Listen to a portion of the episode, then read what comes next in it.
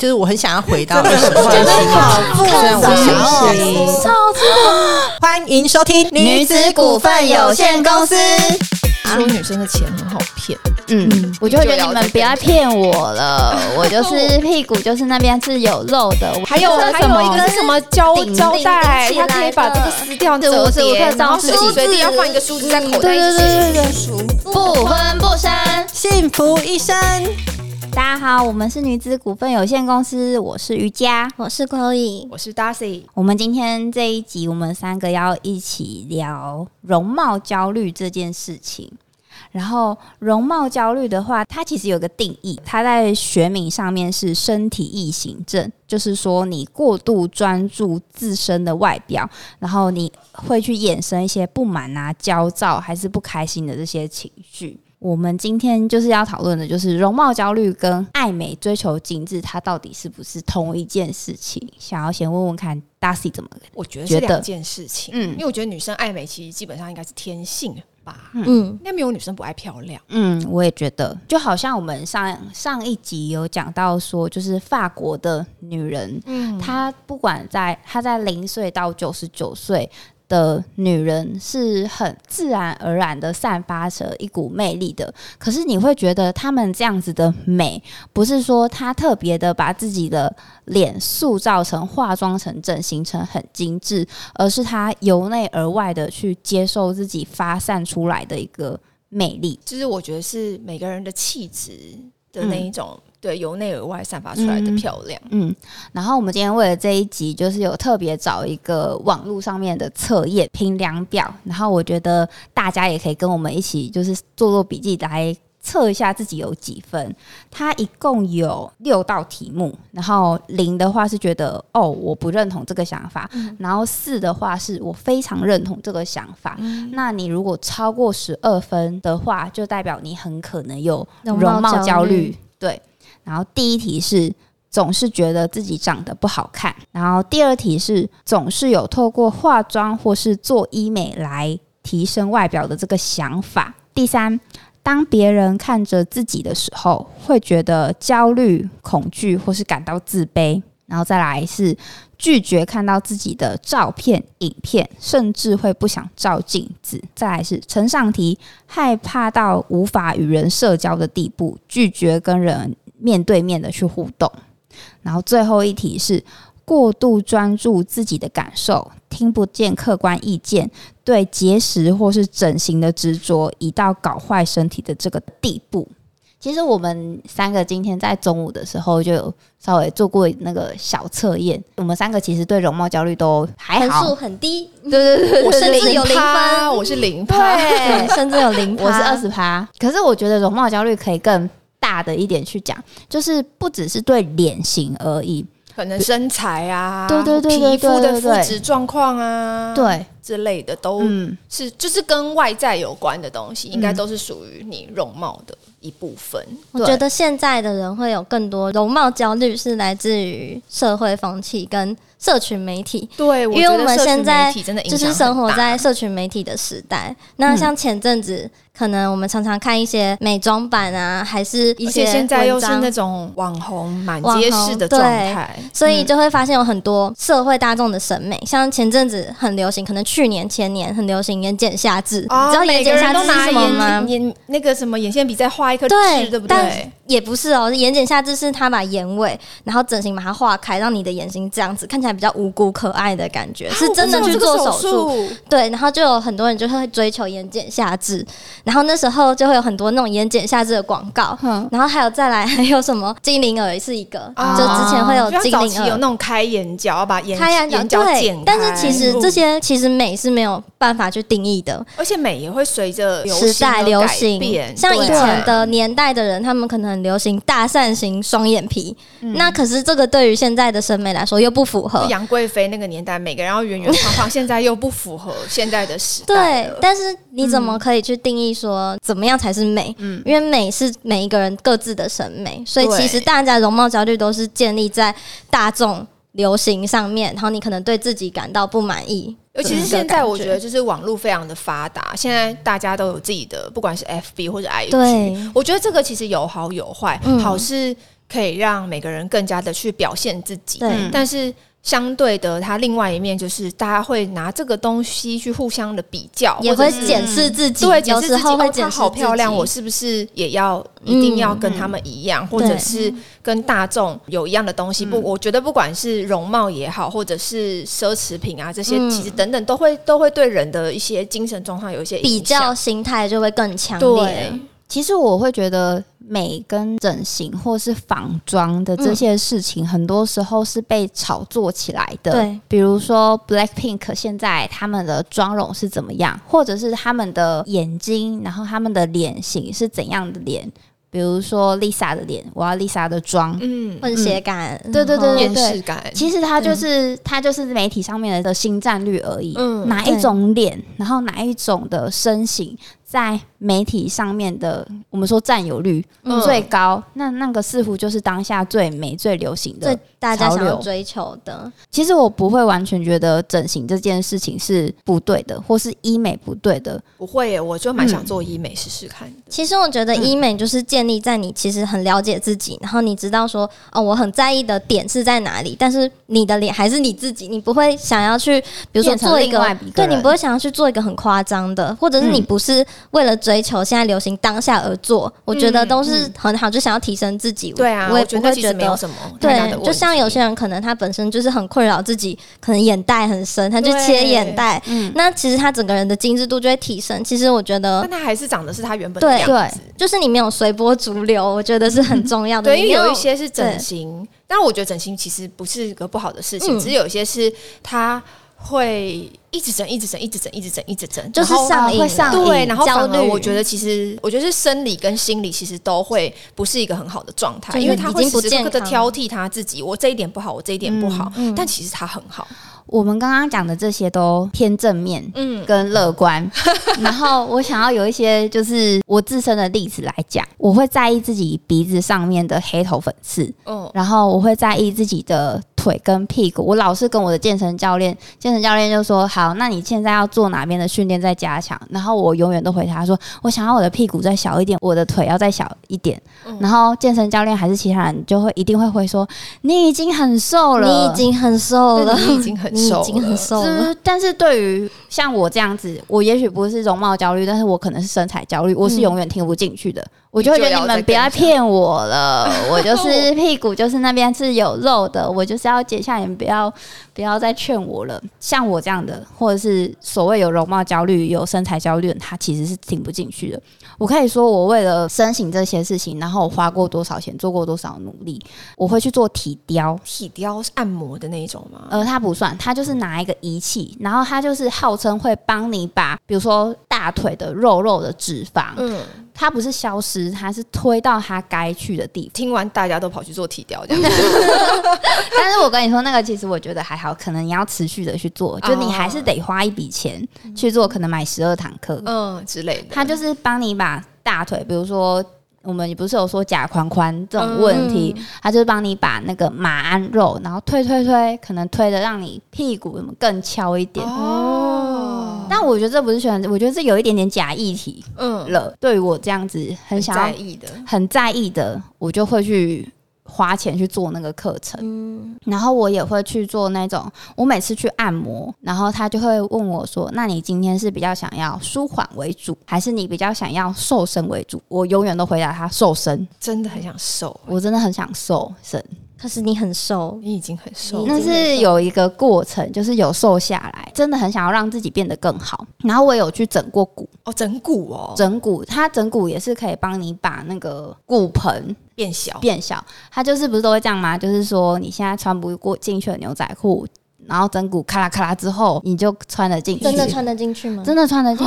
呃，我有一个朋友，然后她是产妇，就是妈妈了。女生在生完宝宝，不是骨盆会变大，因为被撑开。对对对，然后她就有去找整骨师傅，然后她就跟我分享说，她原本穿不进去的牛仔裤，现在穿得进去了。嗯，然后你就去了，我还没预约，但是你不觉得这个听起来的确是蛮吸引人？其实我也是一个很容易被医美广告洗到的人呢、因为像因为我鼻本身有鼻子过敏，所以我就会有黑眼圈。然后只要有跟我说什么黑眼圈、什么熊猫针，我就会疯狂的做功课，对然后想说哇这个大概多少钱？然后我一次大概可以做多久？嗯我个人蛮比较在意服务值，所以我就会去研究各种，比如说美妆的成分，然后这个成分可以有什么效果。嗯紧致之类的，对这种其实我也蛮疯狂的。但其实我觉得，无论是做医美，然后还是你去做体雕、健身这些努力，它的确是一个让你变得更好的方式。可是我更觉得它是一个更认识你自己的方式。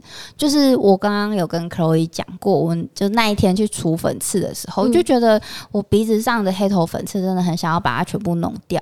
然后我在除的时候，我的美容师就跟我说：“诶，其实你是没有粉刺的，没有黑头，然后你那个是皮脂管丝，它不是黑头粉刺哦，它比较像一个毛。”对，哦，我懂了。对，所以但它那个的话，就是你可能是用了不对的洗面乳而已。嗯，他就说哦，你的皮肤可能就不适合开架的，哦啊，你的皮肤可能是更适合比较成分更纯净一点的洗面乳，嗯。嗯然后建议你可以去用那个皮脂管丝的问题，自然可以迎刃而解。但是我今天如果没有去做除粉刺这件事情，我可能一辈子都不知道，原来我的鼻子那个不是粉刺，你有这个症状这样。对对对，但是他有说，因为皮脂管丝比较像一个常态的状态，嗯，就是有些人多，有些人少，所以他就说，针对针对皮脂管师，其实会更建议你接受它，放下它。你那个美容师蛮心灵导师的。对。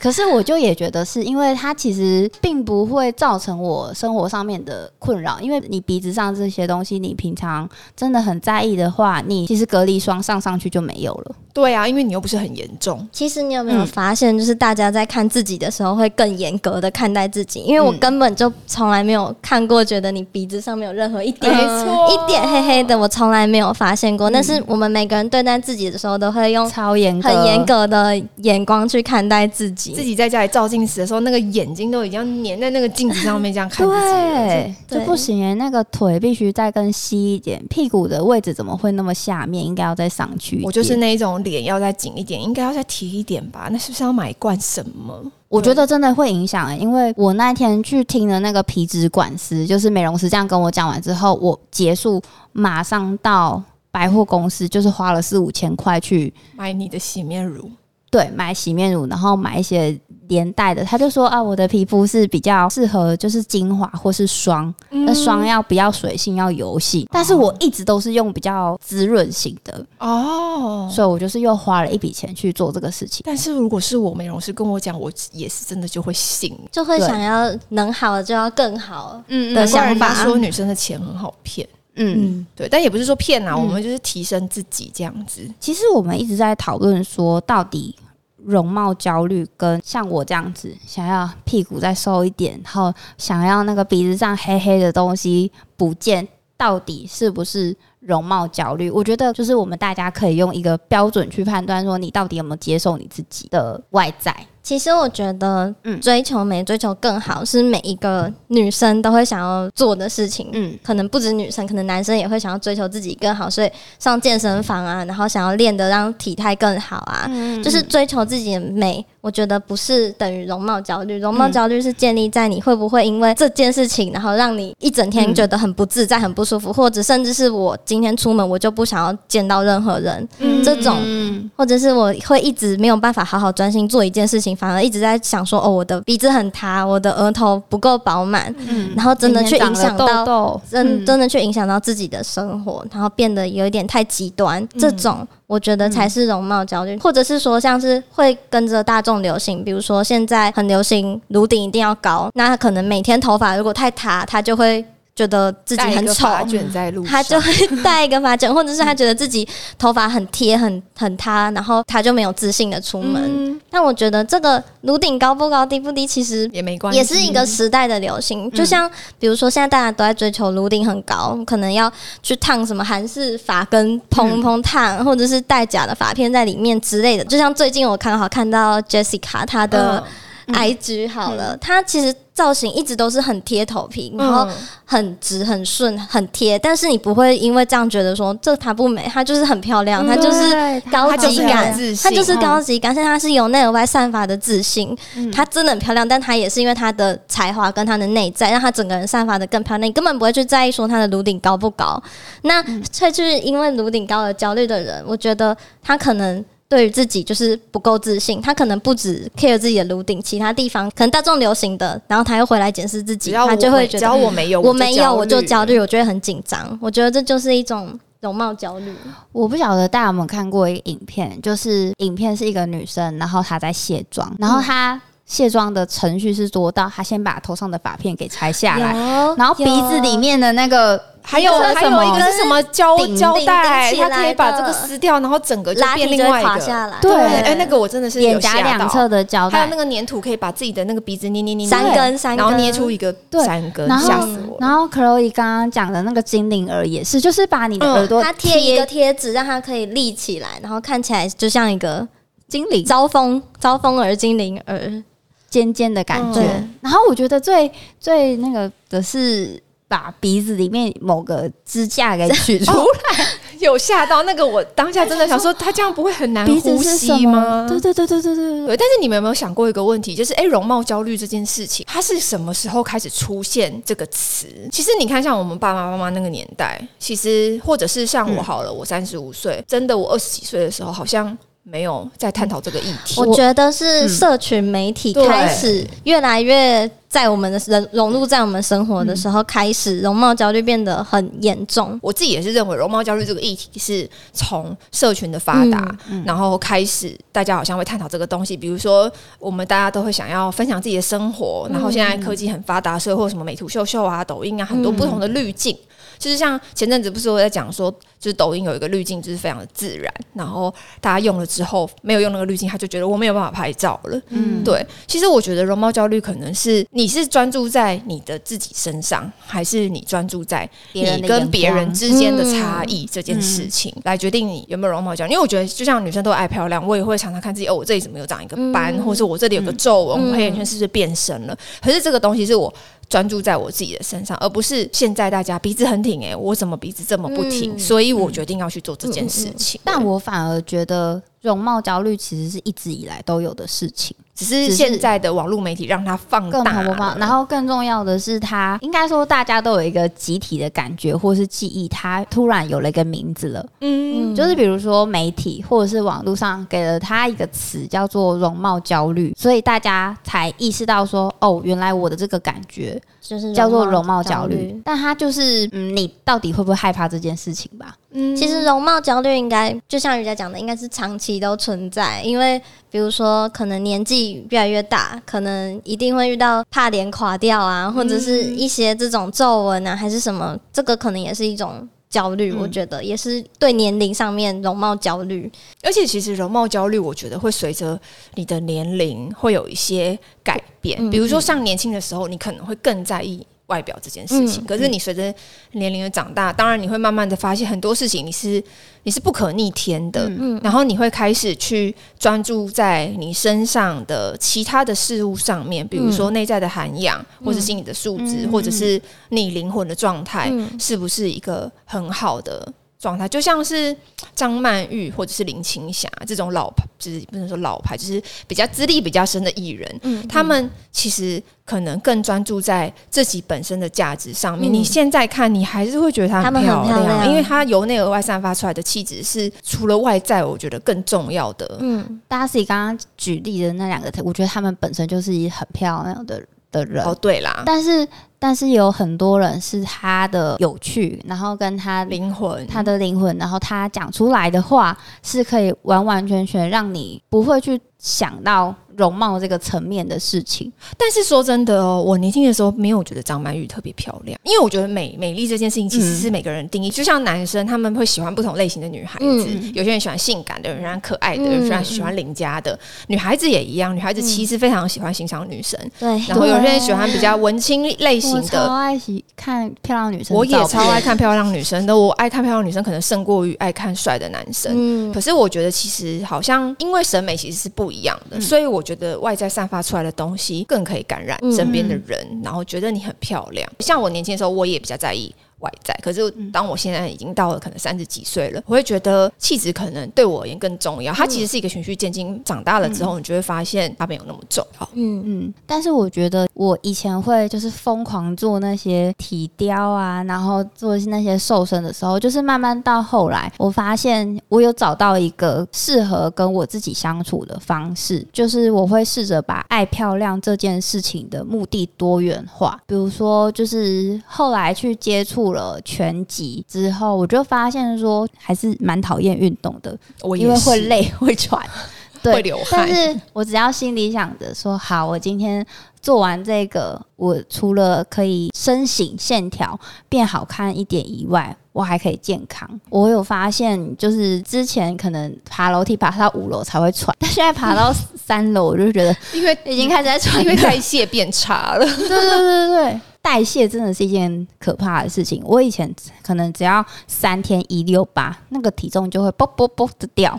但是现在的话，你不得不屈服于就是你越来越慢的代我谢之下、其实二十五岁欸过后，我就有超明显的感受，就以前嗯年轻的时候长个痘痘，你挤一下，它真的两三天就好。就好了。现在没有两个礼拜根本就不会好、欸。嗯，嗯对啊，再有用有效的，它都还是需要时就是要在间去那里。对，所以慢慢的随着年纪，我觉得这些你不满意的状态，必然的会去变多。对，你哪一天发现自己有皱纹了，头发怎么白了？然后大学的时候好像很瘦，然后可以穿，嗯嗯，可以穿怎样的衣服，但是现在穿不下了，不没有必要去把自己弄成回到十八岁那个样子。没错。嗯，你现在的身形还是有很多好看的衣服去等着你穿，像这样子的观念，它是一个前提。如果你接受自己，然后跟自己相处的好的方式来去做运动，我其实我觉得是也是很好的方式，就是接受自己，然后嗯找到自己美丽的地方，嗯跟你想要追求美丽，那你你可以怎么样去执行？因为其实是你是找到一个健康的方式去让你自己变得更好。嗯而不是说很极端的，可能用抽脂还是什么，那可能又变胖，也没有在调整自己的生活作息。对，那你可能就是要一时的一时的，那你可能又要再去花更多的心力、金钱，然后再去维持住。但是如果今天是用一个正向健康的方法去做，那你可能不只是你的身形、你的外、外表变好看，那但是你的心灵跟你的健康都会有很好的提升。Chloe 讲到这个，让我想到我们就是中午那个聊的那个韩国的那个漫画、嗯。改编成了动画，不知道 Darcy 有没有看过？看脸时代吗？整整容容易，没有看，那很可怕。他就是在讲说韩，国社会风气，嗯，就是漂亮的女生就是要很瘦，胸部要很大，嗯，然后腿要很细，就那种漫画走出来的逆天的那种身材。逆天的身材，然后脸啊，眼睛要很大很漂亮，嗯。鼻子要很高，下巴要很尖的这种。嗯，然后他就出推出了一个产品，叫做整容仪，就是你一体可以的意嘛。意一体对的一，它是怎样？它就是把你，就是你好像腿浸泡，哇它就像把你变成一个粘土，你就可以去塑形，塑成你自己想要的样子，捏捏捏出来之哦后，天哪，好比如说我把哦我的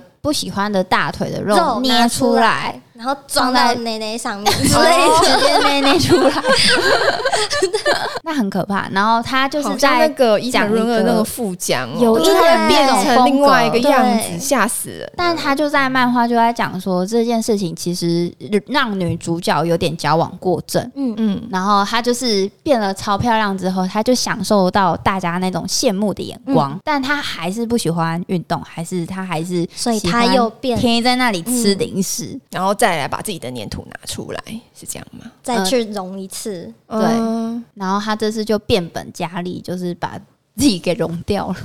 可是你们其实有，你们其实有没有发现一件事情，就是大家在做，就是大家在探讨容貌焦虑这个议题的时候，我们好像把美这件事情，就是年轻等于美，瘦等于美，眼睛大等于美，嗯胸部大等于美。嗯，就是我觉得我们好像一直在把美这件事情定义。跟什么东西画上了等号。嗯。那你看，就像大家都觉得好像年轻就是一定是美。就是我，我就会一直想要变年轻。比如说像《乘风破浪的姐姐》嗯她们一开始本来很漂亮，他们其实本来其实是要强想要强调的是每个年纪的女生她都会有个她漂亮的地方，可是不知道为什么到后面变得他们都在跳女团的舞，好像要显现出我是年轻的，我才是漂亮的。所以在这个过程当中，他还是让观众们可能又会觉得啊，可是我是不是已经三十五岁了，我我不漂亮了？所以其实我觉得，好像容貌焦虑这件事情，其实是你有没有在你的生命的这个过程当中认同你的生命轨迹？我二十五岁了，我会有一个二十五岁漂亮的样子；我三十岁了，我会有一个三十岁漂亮的样子；我六十岁了，我会有一个六十岁漂亮的样子，而不是年轻就等于漂亮。嗯在这个生命的轨迹当中，如果你认同了你的每一个一个过程，其实我觉得容貌焦虑这件事情，其实它就不会那么强烈了不。会那么严重。对，不会那么的严重了。我现在也没有办法想象，我六十岁之后，我觉得六十岁的我应该是什么样子是最好看的。嗯毕竟它还没有发生，而且六十岁可能你会有你六十岁想要追求的好看，你会有那个时候你焦虑的东西。大喜，你有不满意自己哪里吗？我有黑眼圈，黑眼圈，因为我鼻子过敏，就这个就是比较难。但是你不说的时候，没有人真的知道，对不会去嗯注意到黑眼圈，或者是身材吧，身材太瘦，可能比如说就是胸部不够大之类的。相反的烦恼，相反的烦恼，因为我觉得就是肠胃吸收比较不好，比较吃不胖。但是我觉得达西是很有自信的一个女生，嗯所以她不会把关注点一直放在这个点上面。比如说，你会一直在意你的黑眼圈，一直很在意、很在意、很在意，或者是你会一直觉得自己太瘦，还是怎么样？你反而是你反而是做了很多可以提升自己，包含内在。嗯然后你可能会去看很多不同的心灵层面的，或者是神秘学，或者是然后去增加自己可能讲话的内涵跟丰富度。嗯，所以我觉得是由内而外去散发的一种美。对。但我觉得其实也我也不是说，因为我觉得我可能黑眼圈很重，所以我觉得我应该要去多读书提升自己。我觉得没有哎、其实就是。我就是在做我觉得我喜欢的事情，我还是会去买很贵的眼霜擦，希望黑眼圈可以消失。可这件事情是本身是哦，我觉得我喜欢，我觉得就是关注点的不同。对，关注点是不是在这件事情本身让你很快乐的这件事情上？嗯因为我觉得其实容貌焦虑，它后面叫做容貌。焦虑，他讲的是焦虑这件事情，导致大家的心理层面没有那么的开心跟快乐。这件事情本身已经影响了你的快乐了。我觉得这件事情才会是不好的。不然，其实你讲容貌变漂亮，大家有什么不开心？很好啊。讲实在，就是你的身体、你的脸，然后还要陪陪伴你那么多、那么多的岁月，嗯。所以必须会去找到一个方式跟自己去共处。嗯。然后嗯，比如说，我也很喜欢喊着说啊，不要叫减肥啦，今天减肥。嗯。可是我不会觉得减肥或者是啊，我要瘦大腿，它对我来说不会是一件沉重的事情。嗯。我觉得反而是啊，我会提醒自己说啊，我要减肥啦，所以所以我不会餐餐都吃的很嗯。多、很油腻。嗯对对对，然后我也会提醒自己说，好，如果今天吃的比较多，那我明天就多吃一点圆形食物。蔬菜啊等等之对类的。对对对对，我也是，我就是以裤子扣的扣不起来为为你有基准为基准扣不起来过吗？所以我因为我很爱吃，所以我一定要很努力运动。但是努力运动变成我的一个习惯，因为我本来就很喜欢运动，所以我会觉得很开心。我自己比较不会很想要追求说一定要多瘦还是多怎么样，但是至少我自己有自己的标准在。但我觉得这个我觉得你这样很好、欸，因为你的运动让你很健康。对，嗯就是我不会觉得说。我可能变胖了一点点，我就会觉得啊怎么办，然后很很焦虑。我反而就是那就好啊，那我就运动，然后运动又可以再多吃一点，而且你运动的时候，你又很快乐。对，我会很快乐，所以我觉得就是你关注点有没有转移。像我自己以前，我额头比较比较圆，比较高，啊然后以前、啊以前其实国中或者是高中就有人说你是小白金，我小白金，我觉得很过分。他小白金也很可爱啊。所以我那时候就开始一直很在意，说我的额头是不是很高，怎么样？但是我没有因为为这样子我就去剪妹妹头还是什么，我还是觉得说自己也蛮好看这样。子，对我为什么一定要额头很低，还是还是要很平，还是怎么样？哦，我以前国中的时候有被人家笑过我很黑，因为我就是天生黑肉底，我再怎么白我也白不了。但是其实，在学学生时期真的很容易被会在意，我会、嗯我那那个时期的我，我会很在意我自己的额头，嗯然后我可能在拍照之后，我会觉得嗯为什么我的额头看起来比较高，嗯我嗯会在意。可是越长越大，你就会发现其实就是关注点转移，因为我觉得常常听到很多人说我笑起来眼睛很好看，啊我可能就会哦在意我的眼妆还是什么，嗯我不会去很过度的去